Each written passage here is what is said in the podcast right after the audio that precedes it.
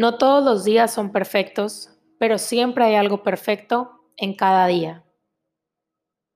Cuando sientes que lo arruinaste, cuando te culpas por no haber hecho ejercicio, o por no haber comido lo que debías, o por haber comido algo que según tú no debías.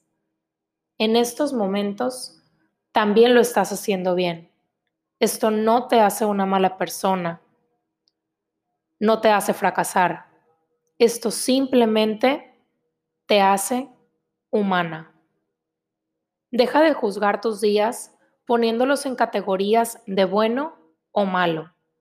Deja de etiquetarte a ti misma como portándome bien o portándome mal. ¿Estoy a dieta o no a dieta? La vida es una constante toma de decisiones y esto incluye decisiones alrededor de la comida.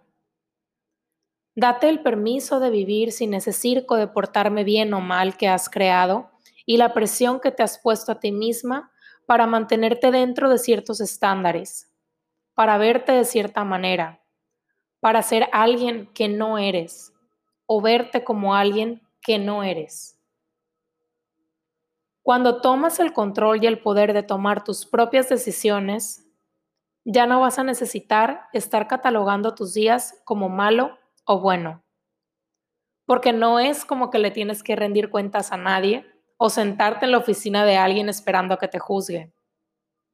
Tú has tomado tus propias decisiones y si tomaste una decisión en tu comida que no estaba lo más alineada como te querías sentir y a tu cuerpo no le encantó y se sintió mal o sintió un, un poco de culpa, está bien, suéltala.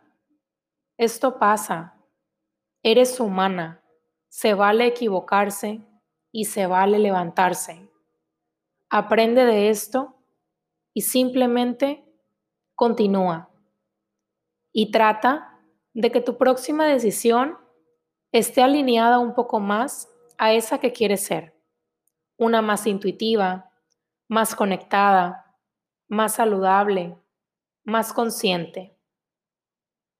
En todo momento permítete estar en un estado constante de aprender de tu cuerpo y estar atenta a lo que te quiere decir. Eres un estudiante de ti misma y tu cuerpo es el maestro. Ponle atención.